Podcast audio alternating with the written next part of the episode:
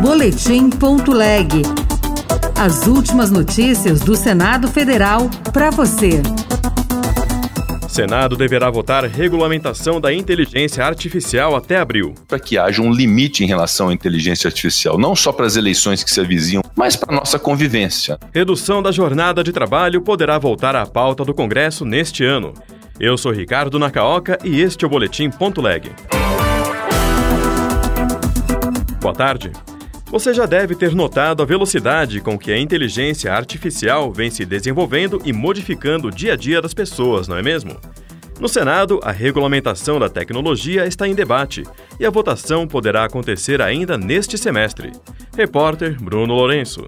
Presidente do Senado, Rodrigo Pacheco, acredita que a regulamentação da inteligência artificial será aprovada pela Casa até o mês de abril. Rodrigo Pacheco afirmou que é importante aprovar logo uma regulamentação sobre o tema, ainda mais com a aproximação das eleições municipais e o possível uso de IA para fraudar declarações de candidatos, entre outros crimes. São 45 artigos, basicamente, justamente para que haja um limite em relação à inteligência artificial, não só para as eleições que se avizinham municipais e as outras eleições, mas para a nossa convivência, né? a convivência entre homens e mulheres, entre instituições, de haver uma disciplina em relação a esse tema. Também, então, uma lei que deve ser entregue em breve pelo Congresso Nacional à sociedade brasileira. A proposta, que está em análise na Comissão Temporária Interna sobre Inteligência Artificial, foi elaborada por um grupo de 18 juristas, que, a pedido do Senado, promoveu debates, audiências públicas e seminários que serviram de base para um anteprojeto de normatização da tecnologia,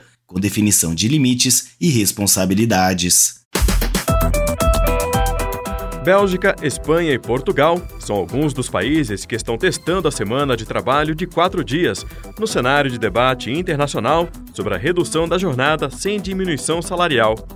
Este é outro tema que poderá ser destaque no Congresso Nacional em 2024, como informa Yara Farias Borges. Aprovado pela Comissão de Assuntos Sociais, o projeto de lei prevê redução da jornada de trabalho para até 30 horas semanais, sem redução do salário.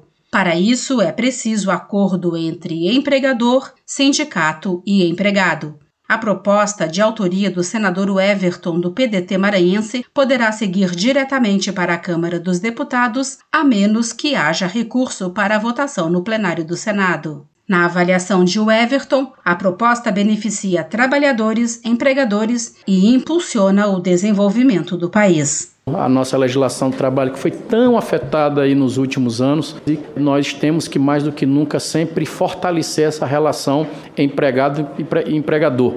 Em defesa do nosso trabalhador, nós precisamos ter uma correlação justa, fraterna, boa para que você possa, num país complicado e dinâmico como o nosso, poder sempre estar de portas abertas para novos investidores, para novos empreendedores e, obviamente, ter uma legislação que dê segurança para ambos os lados. Eu tenho certeza que esse projeto vai ser de suma importância. Alguns países já adotam jornada menor ou discutem o tema, como Reino Unido, Espanha, França, Portugal e Japão. Para o relator da matéria, senador Paulo Paim, do PT Gaúcho, a redução da jornada é inevitável. A redução de jornada é um caminho natural, com a automação, a robótica, a cibernética, agora a inteligência artificial. Cada vez mais nós teremos menos pessoas trabalhando no mercado formal, eu digo, é, do mundo do trabalho, e muitos trabalhando até em casa. E você pode adaptar, então, trabalha quatro dias por semana, trabalha três dias. Paulo Paim também é autor de uma PEC, proposta de emenda à Constituição, apresentada em 2015, que define em oito horas diárias e 36 horas semanais a duração máxima da jornada de trabalho. Pela proposta, que está em análise na Comissão de Constituição e Justiça, a jornada não poderá ser superior a 40 horas por semana e a cada ano será reduzida em uma hora até o limite de 36 horas.